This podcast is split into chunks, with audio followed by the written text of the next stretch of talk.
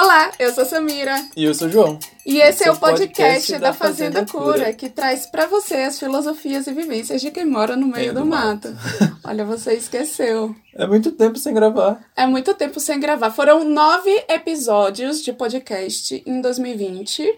E a gente está começando 2021 com mais um episódio de podcast porque a gente quer passar o resto do ano fazendo mais episódios de podcast. É, exato, né? Temos alguns planejados que esperamos gravar. É, na verdade, eles estão planejados há muitos meses, gente. Só que podcast é um negócio que a gente gosta de fazer assim, no momento leve, de boa. E... Uma domingueira. Numa domingueira, pois é. E aí o que acaba acontecendo é que domingueiras não têm acontecido. Exato. Domingueiras hum. não têm sido frequente, então. Mas vamos cortar a, essa conversa, porque vocês sabem que nosso negócio é direto e a gente vai falar hoje sobre como é construir a nossa casa. Para quem não acompanha a gente, a Fazenda Cura é um projeto que envolve várias questões relacionadas com permacultura, incluindo bioconstrução. Já temos um espaço bioconstruído, que é esse no qual a gente está aqui, Essa que se chama Matrix é feita de pau a pique com uma barro daqui mesmo. Pois é, então todo o material é, das paredes é, são daqui. A gente comprou a madeira da porta, comprou parte da madeira do telhado e as telhas, e só, todo o resto é daqui. Então, é, Vamos. Bom, a Matrix é esse espaço onde a gente trabalha e guarda ferramentas, e agora a gente começou. Grava lives. É, grava lives também. Lives e, enfim, aqui a gente trabalha no computador. É o único lugar da FC que tem acesso, acesso à, internet. à internet. E luz elétrica. E luz elétrica. E agora a gente está construindo a casa mãe da Fazenda Cura. A casa mãe vai ser a casa principal da Fazenda Cura, onde a gente vai morar. É, atualmente, para quem não sabe, a gente mora acampado. É, já há mais de um ano. É, um ano e meio que a um gente. Ano e meio. Um ano e meio que a gente mora acampado. Então, bora lá, né? Feita toda essa introdução, a gente vai falar nesse episódio de dois pontos. A gente vai falar sobre bioconstrução, a gente vai falar um pouco das técnicas que a gente está usando, vamos falar sobre algumas questões que a gente acha muito importantes no Paranauê da bioconstrução. É, a gente também vai falar sobre como é construir a própria casa. E aí a gente vai é, trazer nossas reflexões sobre o que a gente teria feito diferente, o que a gente acertou e a gente recomenda que as pessoas façam.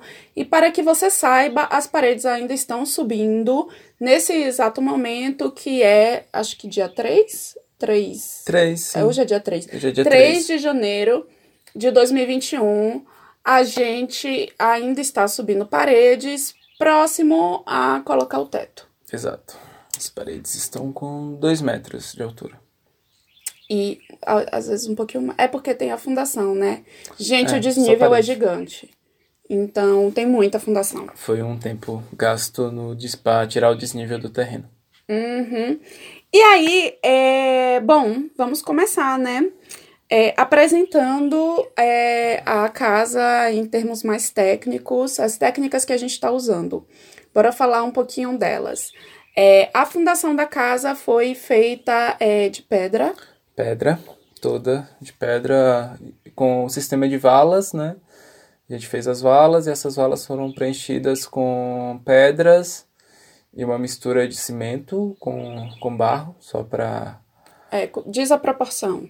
Ah, acho que foi 8 por 1. É... é uma mistura só mesmo para tapar alguma brecha que possa ficar entre uma pedra e outra e assim evitar né, algum bichinho morando na fundação da casa. Né?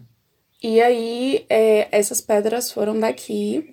É, o barro foi o daqui? Já não foi não, o daqui? Não, não foi o daqui. Porque assim, gente, aqui na FC a gente tem um problema sério que é encontrar barro, né?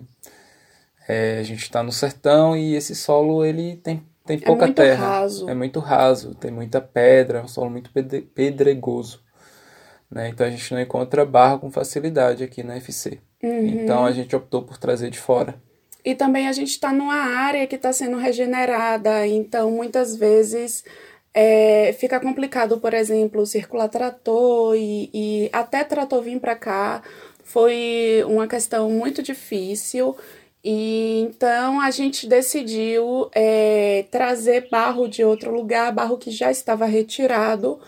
É, foi, enfim, foi tanto um custo-benefício melhor, como em termos de impacto, foi um impacto menor, porque esse barro já é um barro tirado. É, Ele a não. Gente, a gente não abriu uma nova área para retirar barro, né? A gente aproveitou uma área que que estava passando pelo processo de terraplanagem, que tinha um barro muito bom e a gente está aproveitando esse barro.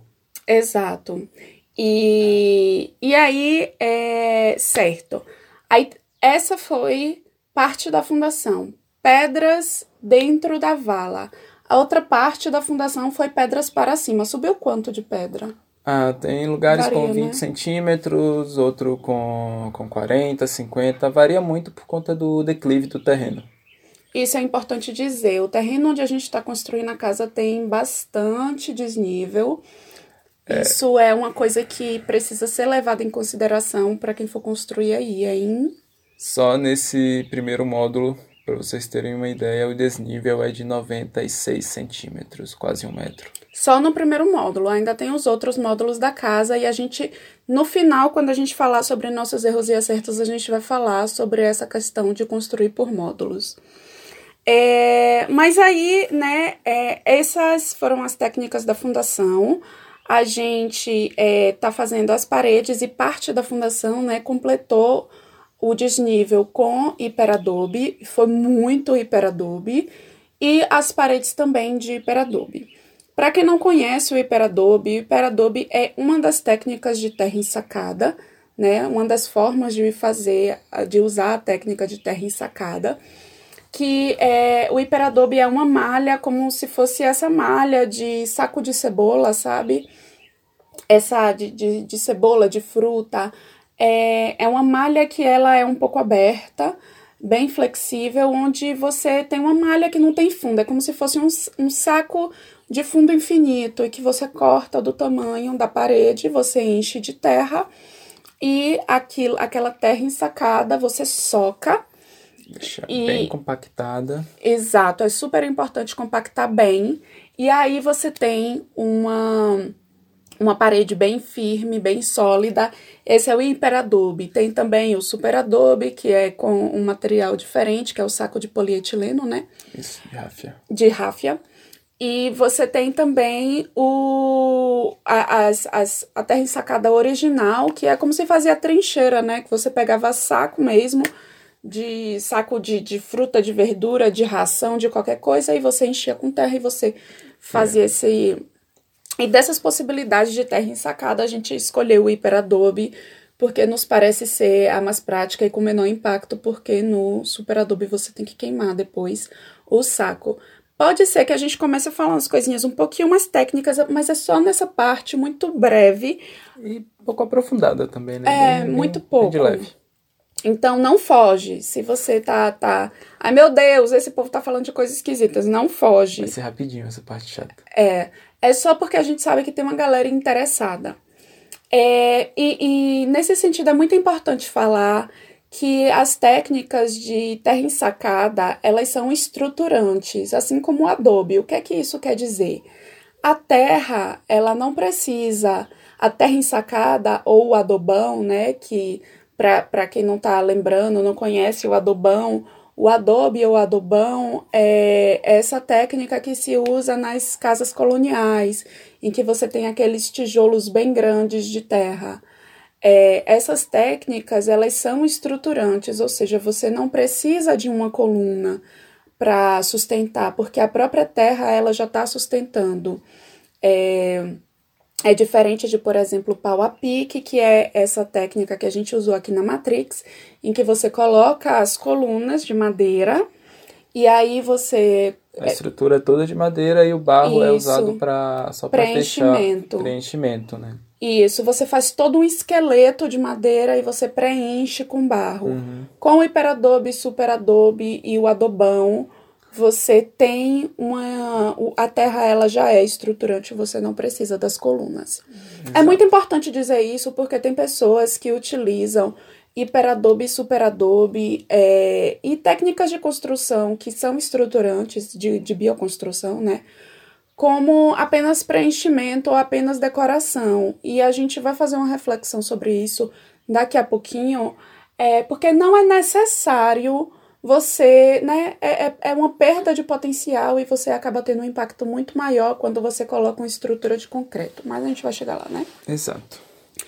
É, que mais em relação às técnicas? A gente vai fazer o telhado, é, a estrutura de madeira do telhado vai ser de madeira e a gente vai usar a telha de cerâmica. É, avaliamos longamente, é, durante alguns meses a gente refletiu bastante se a gente faria um teto verde ou um teto de telha cerâmica tradicional, por uma questão de custo-benefício e de sustentabilidade no longo prazo. A gente acabou, né, considerando que a gente mora no sertão, mora na Caatinga, né, é, considerando o nosso clima e considerando, enfim, uma série de aspectos. Durabilidade. E a gente escolheu o telhado cerâmico. Vamos ter alguns detalhes em cobre e o uso de garrafas de vidro também como detalhes. É, o cobre, para quem não está familiarizado, é uma massa de barro com palha e, e água, né? Esqueci E alguma água. coisa? Barro, palha e água. É. Ou baba de palma, né, pra ficar melhor. Sim. E aí, é, essa massa vira como se fosse argila mesmo que as crianças costumam utilizar para brincar. E é uma massinha de modelar mesmo, e você faz a casa de massinha de modelar. Toda modelada. Bonitinho. Pois é. É muito bonitinho a casa de Kobe, né? Bem gostoso de fazer também. É, só que o Kobe ele é um pouco mais lento. E por que, né, é, hiperadobe?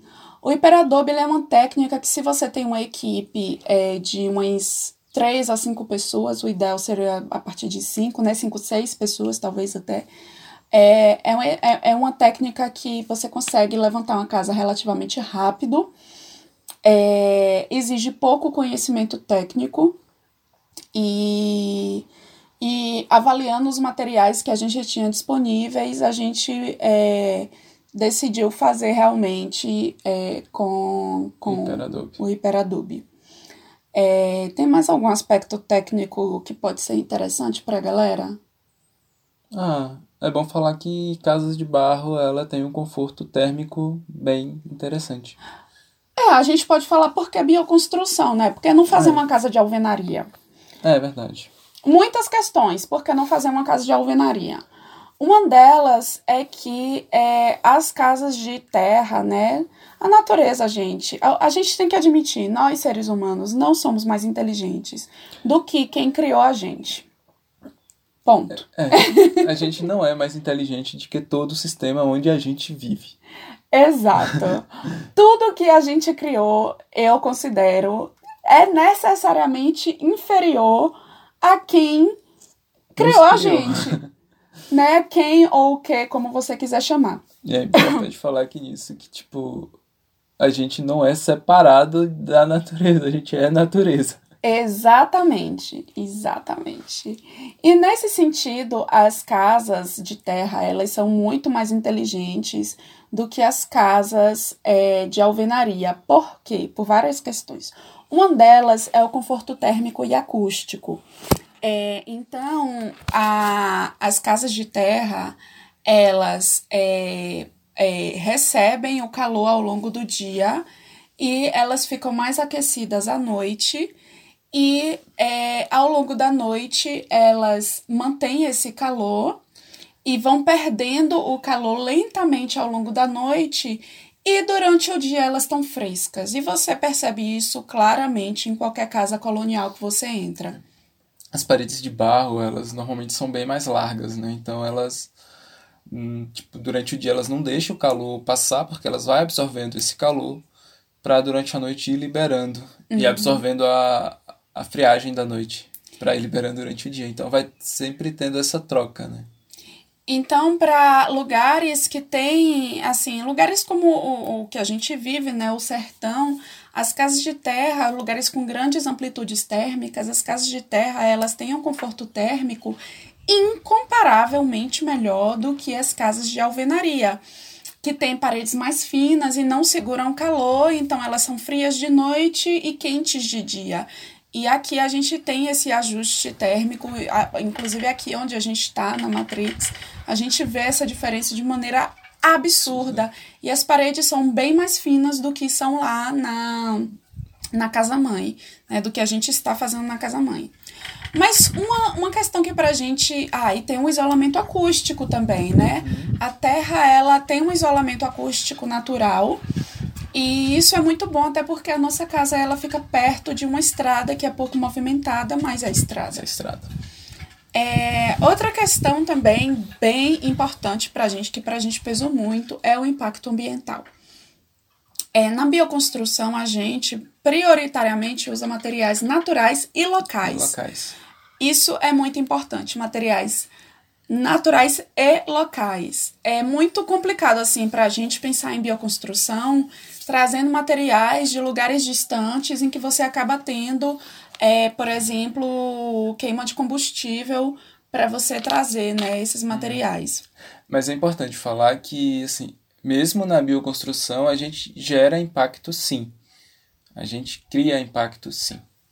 E para a gente esse é um aspecto fundamental, porque na bioconstrução a gente tem um impacto muito menor, porque no uso de cimento, por exemplo, a gente tem um impacto muito alto. Cimento, o, o bloco de alvenaria, eles são queimados a temperaturas altas, tem uma alta liberação de, de carbono e além disso tem o uso de calcário muito intenso, enfim, é, é tem, tem é o transporte em grande distância, né, uma grande queima de combustível. É, são morros e mais morros que são literalmente explodidos para que a construção civil possa acontecer. Então, a bioconstrução ela tem um impacto muito menor. Mas tem uma parada muito importante para a gente é, em aliar a bioconstrução com a autoconstrução, que é você construir a própria casa, que é você observar o impacto que você gera. Porque, gente, a gente gera impacto. Só de você montar uma barraca, você vai limpar aquele espaço. Quando você tirar as pedras, tapar os buracos, mudar a terra de um lugar para o outro para você nivelar o terreno, é, só de você, por exemplo, tirar as plantas dali, você já, já é, afetou a vida de milhares de seres. Você já transformou aquele lugar. Então, isso para você colocar uma barraca. Imagina para você construir uma casa. Então, não existe construção civil sem impacto. A questão é o impacto ser mais alto e ser mais baixo. E aí, você fazendo a bioconstrução, você percebe a diferença absurda de impacto que tem entre a construção de alvenaria tradicional é, em comparação com a bioconstrução. E tem aquilo da autorresponsabilidade, né? Você é responsável pela construção e você consegue ver de forma muito mais clara o impacto que você está causando, né? E você também consegue pensar e, e perceber como você faz para regenerar aquilo que você, de certa forma, o impacto que você causou, né?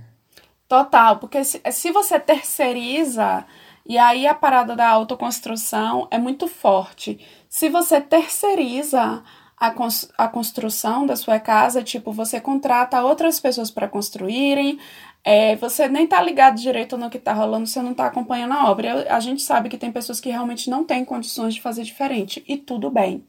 Não estamos aqui para julgar, estamos aqui para falar da nossa experiência de autoconstrução. Uhum. Quando você não terceiriza esse trabalho, você tá pode ter até outras pessoas, né, trabalhando junto com você, mas você tá lá o, o tempo inteiro, que é o caso de João, eu tô lá parte do tempo. Você consegue observar essa autorresponsabilidade de maneira muito mais profunda, né? De maneira que você é, você vê o quanto de terra que você está colocando na sua casa. E aí, você, pelo menos eu não consigo não ligar os pontos. Aquele tanto de terra saiu de algum lugar para me servir. Então, é, eu realmente me dá muita importância no contexto da natureza, né? De, de todas as vidas que foram afetadas pelaquela quantidade de terra que foi movida para que eu é, morasse com conforto. Isso é uma questão de culpa? Não, para a gente não é uma questão de culpa. A gente não fica, oh meu Deus, todos os animais que perderam suas casas. A gente não fica assim. O que acontece é uma questão de responsabilidade, autorresponsabilidade, de perceber que eu gero impacto, por isso a regeneração é minha responsabilidade, eu Exato. tenho que olhar para isso com consciência. É isso, é, é você ter uma maior visão de qual é seu papel, né? Qual o papel que você ocupa. Porque gerar impacto a gente vai gerar sempre, né? Mas a gente regenera também, né? E que impacto é que a gente que a gente causa? Total. E aí outra questão que para a gente é muito importante em relação a é, é, fazer, né, tanto a autoconstrução quanto ter uma bioconstrução e não ter uma construção tradicional, é a energia de você ter paredes de terra, um chão de terra, é, você se sentir cercado, cercade de natureza por todos os lados. É como morar em uma casa viva, né? Exato. E a gente acredita que isso, a gente acredita não, né? É, a gente percebe quanto é diferente de você estar tá lá numa bioconstrução é, em que quando se levanta poeira é barro. É muito diferente de uma construção civil que quando se levanta poeira tem uma série de produtos químicos que você está ali respirando, respirando, e que estarão nas paredes de sua casa pelo resto da existência dessa casa. É, e você entrando em contato com esses produtos químicos a todo o tempo. Então, para a gente também é uma questão de saúde, né? É, a gente quer usar reboco natural, tinta natural e damos preferência a isso por todas essas razões. E como a gente é, não consegue enxergar essa separação entre a gente a terra, a gente a natureza, né? Então, para a gente, a bioconstrução ela também representa isso, essa conexão. E, gente, não tem uma energia igual, não tem. Até a forma como se desenvolve a construção, né, em termos de como é o trabalho da equipe, uma bioconstrução tem uma relação muito diferente, porque existe um gosto, existe um prazer de mexer com a terra, né? De mexer com a terra, de mexer com a madeira, é, é mexer com natureza. E é muito diferente da relação que você tem quando você está mexendo com cimento, com Total. bloco. E caramba, isso isso não tem igual. Não tem. E, e aí, né, é, uma, uma questão que a gente quer colocar, né, reflexões que a gente quer colocar é, é por que a bioconstrução ela não é popularizada hoje é, como ela já foi, porque assim, uma coisa muito importante, até muito pouco tempo atrás, toda a construção era bioconstrução. Né? É verdade. É importante dizer que a maioria das casas dos avós é de barro. É, e, e assim, é, se, se a, a, a, gente tem que perceber que o uso de materiais químicos é, na construção, né, digamos, artificiais, né, porque químico tudo é, mas o uso de materiais artificiais na construção ou com esse nível atual de artificialidade, isso é muito recente e a gente naturaliza umas coisas como se sempre tivesse sido assim. E todas as construções que existem de, digamos, um século para trás, gente, eram bioconstrução. Então, até o concreto que se fazia antigamente era um concreto bioconstruído, né? não era, não, não tinha esse nível de impacto que existe no concreto de hoje. Então, quer dizer, eu não vou dizer um século atrás, porque é, é, é um pouquinho. É. Já, já tinha gente fazendo, usando muitos materiais, assim, né? É, mais artificiais, ou com impacto maior, tipo Torre Eiffel e coisas do tipo. Mas. Mas... É, o que a gente quer trazer é essa reflexão sobre desnaturalizar o que nunca foi natural né? Em nenhum sentido é natural. E aí, é, é, considerando que a bioconstrução ela é mais inteligente, ela é, pode ser muito prática, né? Ela pode ser rápida, ela pode ser prática, ela pode ser muito efetiva. É mais duradoura. Ela é mais duradoura, isso é muito importante. É, gente, imaginem se as pirâmides fossem feitas de alvenaria. Não existiria nem rastro de bloco, de, de, bloco de pirâmide. Não, não, não tinha nada, assim, nada, nada, nada, nada. É. E aí é, a gente se pergunta por que que, tendo tantas vantagens na bioconstrução, a bioconstrução ela não é amplamente conhecida. É, e, e, ela poderia... Ela, ela, vem sendo esquecida, né, por quem usava. Exato, exato. É uma técnica que é, tem sido colocada como construir de barro ficou muito como a palavra enfim é coisa de pobre, é né? É coisa de pobre, então perdeu o valor de mercado, pronto. Exato. E aí ninguém mais quer usar uma coisa que não tem valor. E é interessante que as pessoas sempre fazem a mesma pergunta, que é: mas casa de terra não dá barbeiro? Todo tipo de casa pode dar barbeiro se você estiver em uma região onde há barbeiro Exato. e se você não tiver um reboco bem feito na casa. Isso é muito importante. Casa de alvenaria também pode dar barbeiro, tá bom? A questão é que é, existe.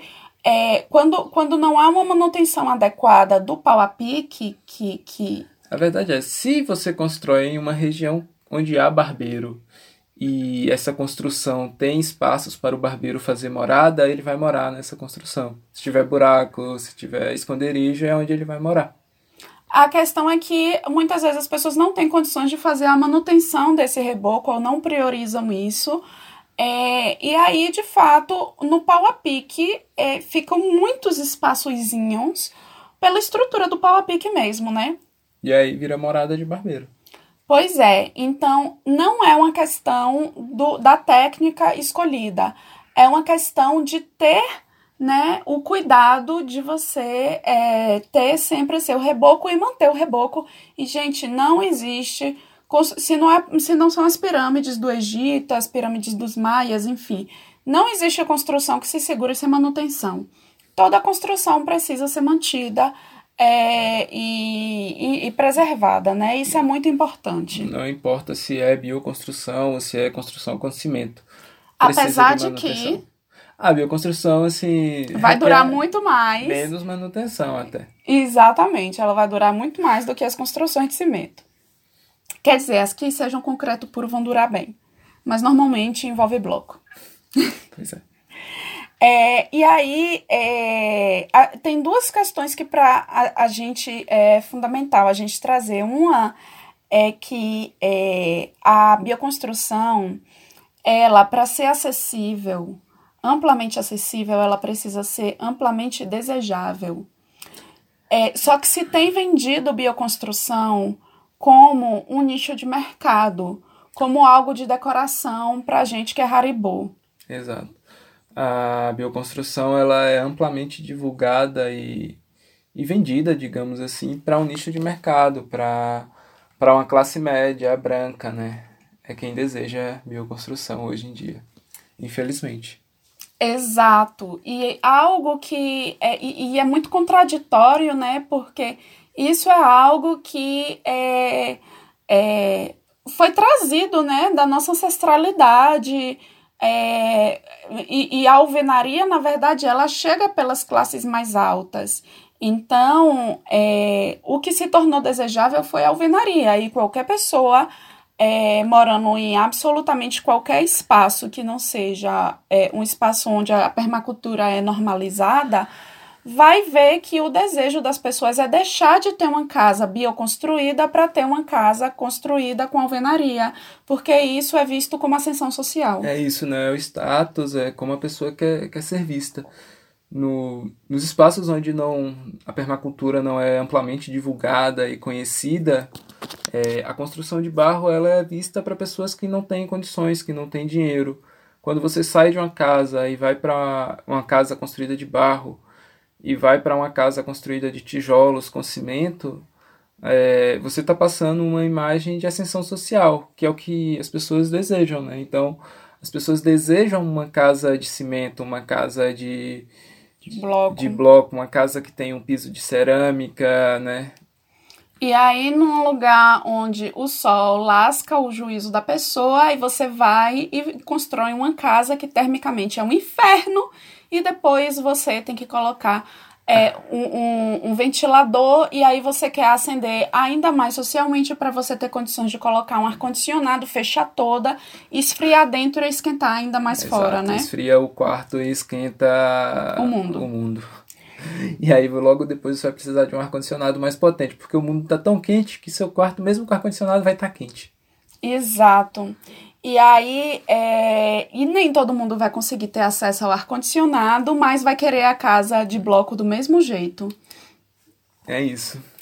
E, e aí tem outra questão que, que pra gente é muito importante, é que a bioconstrução ela, ela é, é, traz técnicas, né? Quando a gente, na verdade, fala de bioconstrução, a gente está falando de um guarda-chuva, um grande guarda-chuva de técnicas que usam é, formas é, mais naturais, né? Com menor impacto ambiental de você construir. E aí, é, a gente tem técnicas que solucionam muitos problemas, né? Como a questão térmica, como a questão da acessibilidade a materiais de construção, porque pode ser muito barato bioconstruir. E nada disso é acessível é, para a maior parte da população, porque não é simplesmente desejável.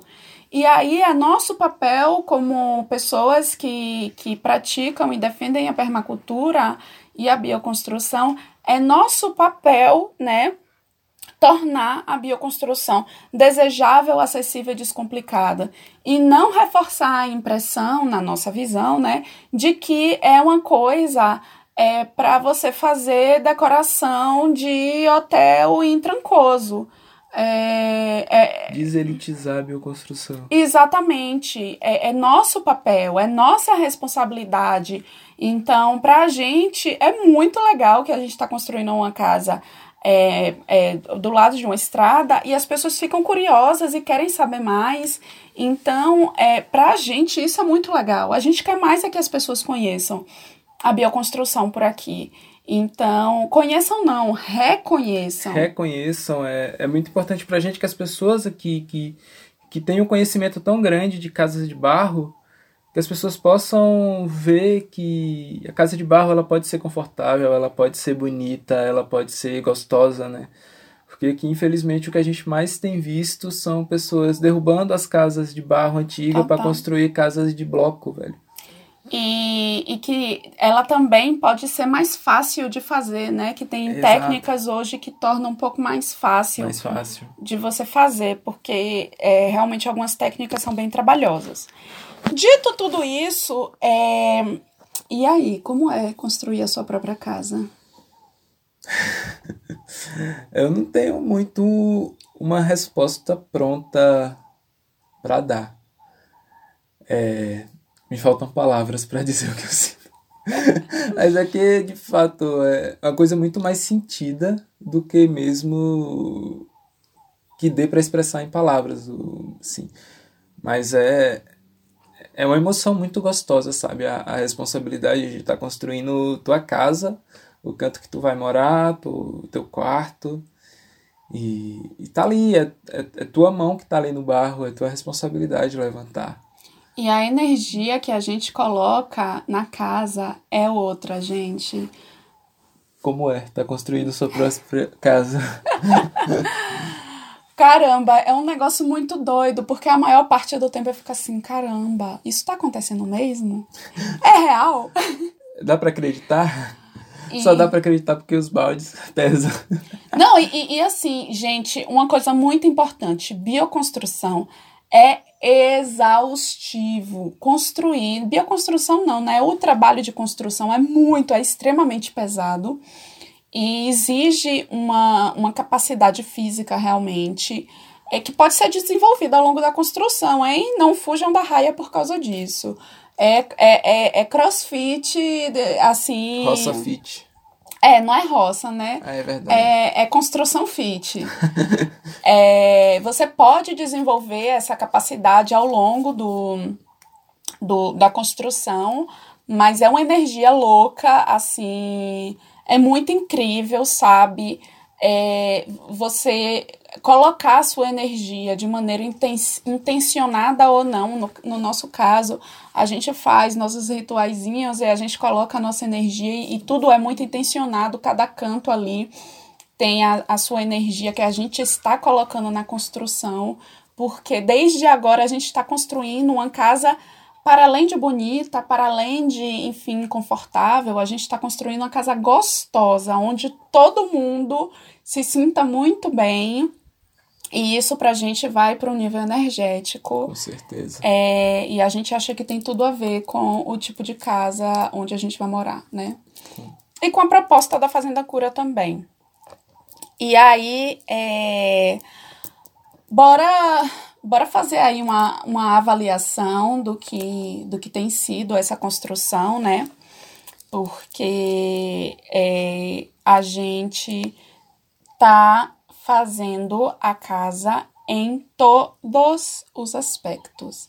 Então, a, o desenho da casa foi feito pela gente. É, o desenho, o projeto. Tudo. Tudo. É, tudo. Assim. É, Busca os... por material, orçamento. Todas as fases. Todas. É importante dizer que a gente tem a consultoria né, para uhum. nos ajudar, mas todas as fases é feito pela gente. De pessoas contratadas, a gente contratou uma consultoria em bioconstrução, né? Um consultor veio aqui duas vezes e continua aconselhando a gente à distância. É, e a gente tem é, duas pessoas também para ajudar, não, né? Porque eles fazem boa parte, a maior parte, né? Até porque são é, frequentemente maioria quando tu tá lá sozinho. É. E, e os meninos são muito massa. É, a gente contratou é, duas pessoas para ajudarem a gente na, na construção mesmo. Porque só a gente não, não ia dar conta, gente. É muito é. trabalho, não, não tem como. É, e o Hiperadobe é uma técnica pensada para equipe. Exato. Isso é muito importante dizer. Mas o fato da gente não delegar nenhuma das fases totalmente é, faz com que a gente tenha outro, outra percepção né, sobre o processo. E a gente queria compartilhar com vocês, caso você é, esteja pensando em ter uma casa bioconstruída ou construir, não precisa nem ser bioconstruída, né? Uhum é, construir uma casa, fazer uma reforma, sei lá, talvez essas dicas possam ser úteis. Né? Mas vai principalmente para quem quer bioconstruir e autoconstruir. É, autoconstruir é você mesmo construir, se ainda não ficou claro. É, o que é que a gente faria diferente?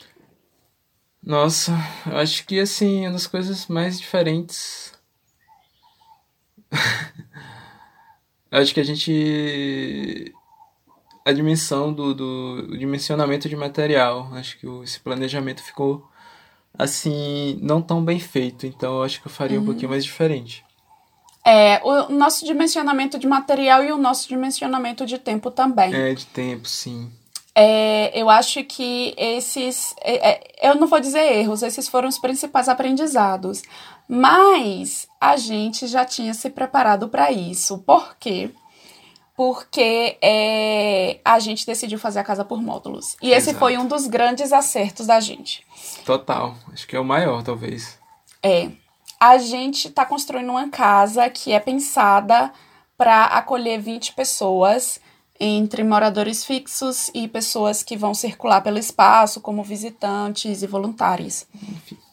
É, e aí é, a gente decidiu fazer uma casa por módulos. Então, é, a casa vai ser construída por partes e cada parte ela é, tem o seu planejamento específico. Então, a gente está construindo o que a gente chama de módulo 1, que é o quarto onde a gente vai ficar, mais um quarto.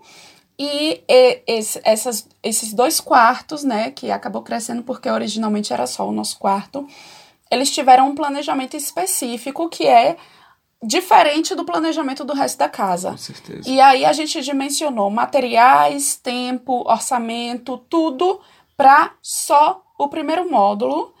E o planejamento dos próximos módulos a gente vai fazer em ciclos, né? Então, o segundo módulo vai ser sala e cozinha. o terceiro módulo, e aí a gente vai fazendo, né? Os módulos também de acordo com as necessidades, isso pode variar um pouco.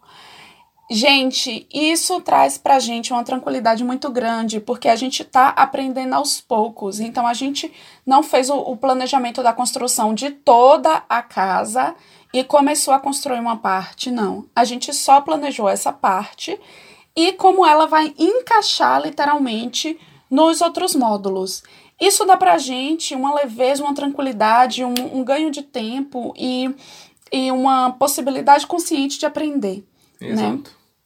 E, e esse planejamento por ciclos, né? De tipo, aprendemos com o primeiro módulo, passamos a régua, fechou o primeiro módulo, agora a gente vai para o segundo. Isso faz também com que a gente não tenha que eternamente morar em um espaço desconfortável até que a casa seja terminada. Então a gente vai ter, é, a gente está pensando em espaços funcionais é, durante todo o tempo. E eu acho que esse foi, assim, nosso maior acerto. É, eu também acredito que sim. É... O planejar casa toda e dividir ela em módulos, e aí sim planejar a construção desses módulos, nos dá esse tempo de aprender. Exato. Então, é, inclusive, uma coisa bem importante: a gente decidiu construir a Matrix antes por necessidade, mas também por vontade de aprender a construir uma casa, mesmo que seja com uma técnica diferente, antes de meter mão numa construção que é muito mais complicada. Verdade. Teve a construção também da cozinha do acampamento, que foi outro outro teste, outro experimento antes da gente meter mão em uma construção maior, como foi a Matrix e da Matrix poder passar para casa mãe. Então, é, eu considero que esse foi um dos nossos grandes acertos. A gente foi paciente em relação, estamos sendo pacientes em relação à nossa curva de aprendizagem. Sim, e colocamos bastante testes, né, nessa é. curva. E, e, outra coisa, a gente estuda pra caramba, é, mas eu acho que o segundo acerto foi ter contratado a consultoria de um, um de um bioconstru, bioconstrutor massa certa, é, esse é um acerto interessante também, porque além da consultoria, ele está ali nos mostrando se a gente está bem no, no que a gente projeta, se a gente está indo no caminho certo. E eles também conduzem é, o nosso estudo, conduz o nosso planejamento. Esse é um acerto também bem bacana. E, e outra coisa que a gente estava conversando também, que faz absolutamente toda a diferença, ter uma equipe muito legal. Exato ter um bom alto astral na construção faz toda a diferença. Porque, tipo, a gente já tá fazendo um trabalho muito pesado. Uhum. Se a energia do lugar estiver ruim, não vai para frente. É, tipo, pessoas construindo de cara grande não rola, velho. Uhum. E nem é a energia que eu quero colocar na minha casa, né? Exato, a gente tem esse cuidado também da energia que a gente tá colocando na, na construção, né? Então a gente quer construir alegre, brincando, dando e risada. E é resenha o dia todo, gente. Real oficial. O é resenha flui, o dia todo. O trabalho foi muito melhor. Total. E, e, a gente teve muita sorte de encontrar dois caras incríveis é, para pegar junto aqui com a gente. É... Que compra a ideia, na verdade, né? Também. E, e eles chegam muito junto, assim, é, são, são incríveis, assim. Foi, foi uma grande sorte. Foi uma grande Sim, sorte. Uma grande sorte. E a gente super. Eu acho, eu não diria nem um acerto, eu acho que foi uma sorte nossa. Verdade. Porque verdade. foi algo que a gente não pensou, não trouxe conscientemente, é. mas que está fazendo uma diferença absurda. E a gente recomenda que você traga isso de maneira consciente. De maneira consciente. Se você for construir junto com a galera. Ou mesmo não estamos junto, né? Eu acho que a, a energia que a gente coloca fazendo uma coisa é fundamental. Uhum. E outro aspecto também muito importante foi a gente ter seguido aí o conselho é, de Davi Borja, o, o bioconstrutor, que, que tá fazendo a consultoria pra gente, é de tipo, velho, Hiperadobe precisa de uma equipe grande.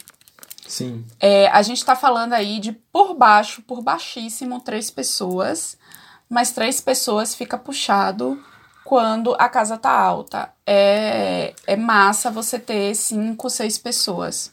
É isso. Cinco, seis pessoas adianta muito o serviço, porque E, e também não fica tão pesado, né? Quando são, tipo, três pessoas, fica muito pesado. Sem falar que quando você tem a equipe é, completa, digamos, né? Que seria mais ou menos é, uma pessoa enchendo os baldes, uma ou duas pessoas carregando os baldes do ponto A ao ponto B. É, e aí você ter duas pessoas para encher o saco do hiperadobe, a malha do hiperadobe e socar. E aí você pode revezar também o que traz leveza, é, porque os trabalhos são extremamente pesados, todos esses trabalhos são pesados, apesar de que carregar o balde é o mais tranquilo de todos. é normalmente o que eu faço. É, mas o que a gente tem também é que, como é um trabalho em série, velho, quando a gente pega o pique, as paredes sobem assim, vrup, de muito uma rápido. vez. É muito rápido, muito rápido. Então, vale a pena você ter uma equipe grande. É, qualquer dia desses a gente fala sobre mutirão e voluntariado, mas é muito importante ter uma equipe grande. É. é para fazer o hiperadobe. Outras técnicas, não, isso não é uma questão necessariamente. É, depende muito da técnica, é. né? Cada técnica tem suas características. E, e eu, eu acho que é isso, né? Sim, eu acho que, acho que é isso. Nas nossas redes, né, lá no, no Instagram e no Facebook, arroba Fazenda Cura, a gente tá postando quase que diariamente o andar da construção. Então, se você quiser acompanhar, tem alguns IGTVs também falando de aspectos técnicos né, da construção. É, você pode acompanhar tudo isso lá. É, conversa com a gente, segue a gente lá no Instagram, principalmente onde a gente está, que é o arroba Fazenda Cura.